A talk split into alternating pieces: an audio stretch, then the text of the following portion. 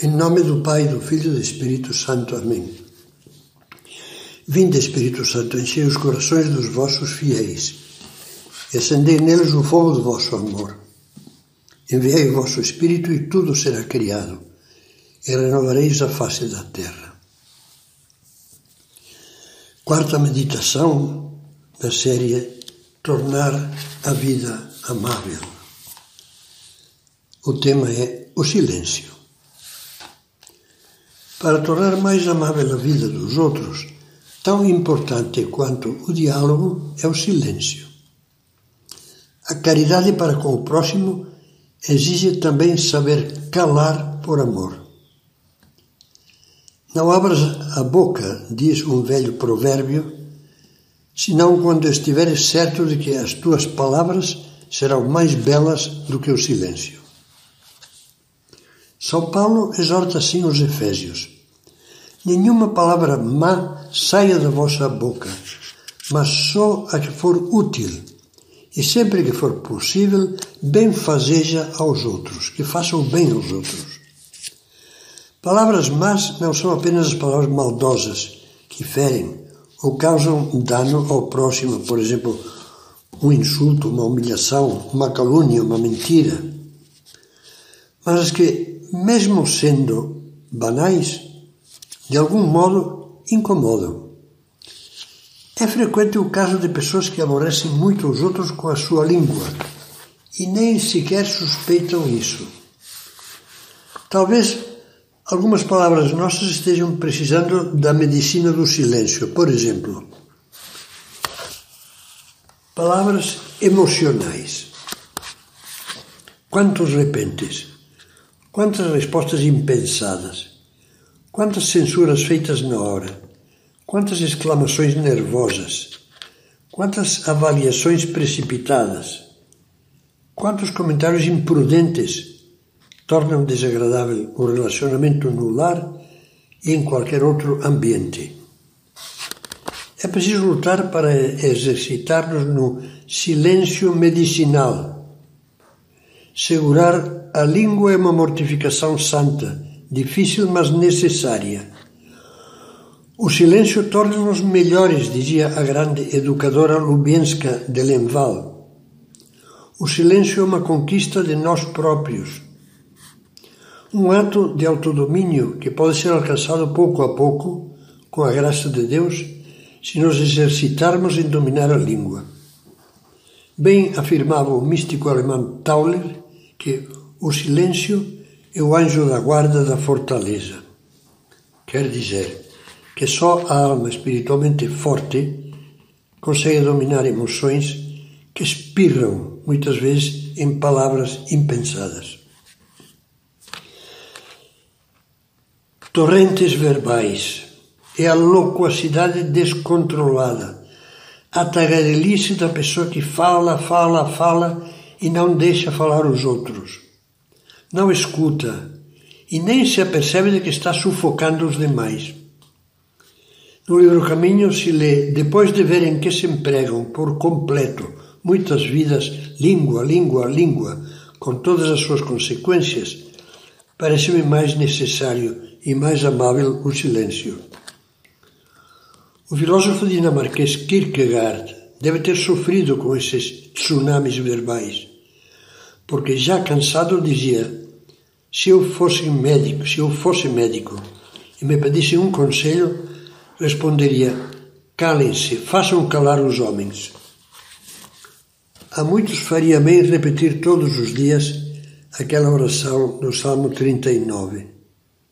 Senhor, põe uma sentinela na minha boca. E as palavras vaidosas, que dizer delas? Há pessoas que sempre têm que meter a colher e dar a sua opinião em tudo, mesmo que ninguém a peça. Cortam a palavra aos outros e enfiam o seu parecer ou a sua versão sobre o mesmo assunto o mesmo acontecimento. Parece que gostam de demonstrar que o outro está mal informado ou sabe pouco, ou não sabe se explicar bem, ou diz um disparate. É muito desagradável a atitude dos que, se, dos que se obstinam, como diz o livro Caminho, em ser o sal de todos os pratos. e passam a vida, a vida dando lições magistrais. Aí já não se trata somente de lutar para controlar a língua, mas de pedir a Deus a virtude da humildade. E as palavras secas, rudes. Há pessoas que habitualmente falam de um modo seco, áspero, rude. Se alguém as adverte, retrucam: Mas eu não tenho raiva de ninguém, não estou zangado, é o meu modo de falar. A resposta é justamente este seu modo antipático é que deve mudar se você quiser fazer a vida um pouco mais agradável aos outros. Uns exercícios de cortesia e suavidade verbal não lhe fariam mal nenhum. Ao lado desses silêncios exigidos pelos nossos defeitos, há os silêncios do amor. São muitos. Como é tocante a beleza da mãe que contempla em silêncio o seu bebê no berço os silêncios carinhosos e eloquentes dos que se querem bem. Não vamos falar agora de todos esses belos silêncios. Vamos deter-nos apenas em dois. Primeiro, o silêncio da atenção é a capacidade de escutar em silêncio e com interesse, sem interromper. Já víamos que essa atitude de respeito pelo outro e de caridade cristã, e sempre faz bem aquele que deseja conversar conosco. Há pessoas muito solitárias que precisam mais do que o pão de uma boa alma que as escute. Gosto de lembrar que faz muitos anos, quando eu era um padre novinho, Ia visitar com frequência, por razões de trabalho, um velho bispo que gostava de contar lembranças da infância e da juventude. Nas entrevistas ele falava o tempo todo.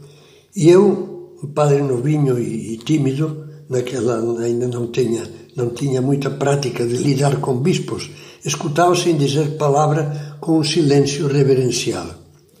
Passados uns tempos, quase caí da cadeira quando soube por um padre amigo que o bispo lhe dissera de mim que eu tinha uma conversa muito agradável. Se a única coisa que eu fazia era escutar. Ao lado do silêncio da atenção, o sacrifício silencioso. É maravilhosa a pessoa que sabe sofrer e sacrificar-se em silêncio, sem se queixar nem por palavras, nem por olhares, nem por gestos é, há pessoas que não falam, mas têm uns olhares e uns gestos de mártir impressionantes que são uma exibição. E sem falar dizem, ai como estou sofrendo.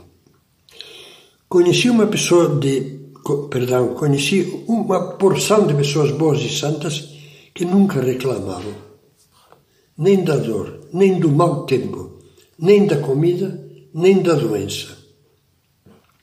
Como é agradável o convívio com elas. Fazem lembrar-nos a atitude de Jesus na paixão. Sofria e calava por amor a nós. No meio de dores e injustiças brutais, diz o Evangelho, Jesus, no entanto, permanecia calado. Há casos heróicos, verdadeiros reflexos de Cristo na sua paixão. E há casos simples, de pequeno heroísmo cotidiano que podem ser imitados por todos. No mosteiro carmelita de Lisieux, onde morava Santa Teresinha, havia uma freira que, sem se aperceber disso, tinha constantemente atitudes e comentários desagradáveis. Santa Teresinha se propôs escutá-la e aceitar, aceitar as suas impertinências com grande paciência e sempre sorrindo. E a outra, ingênua como ela só, acabou comentando: Não sei o que vem minha irmã Teresa que gosta tanto de mim. Não quero encerrar esse capítulo sem uma breve menção do silêncio que é a fonte de todos os silêncios bons. O silêncio com Deus, o silêncio da oração, da meditação, do acompanhamento confiante de Jesus na Eucaristia, no Sacrário. É um silêncio com maiúscula que purifica, aquece e transforma o coração. Tomara que todos pudéssemos repetir o que escrevia Ernest Psicari, neto do ateu militante Renan, após a sua conversão. A esses grandes espaços de silêncio, do silêncio com Deus, que atravessam a minha vida, devo eu, afinal, tudo o que em mim possa haver de bom. Pobres daqueles que não conheceram o silêncio, porque o silêncio é o mestre do amor.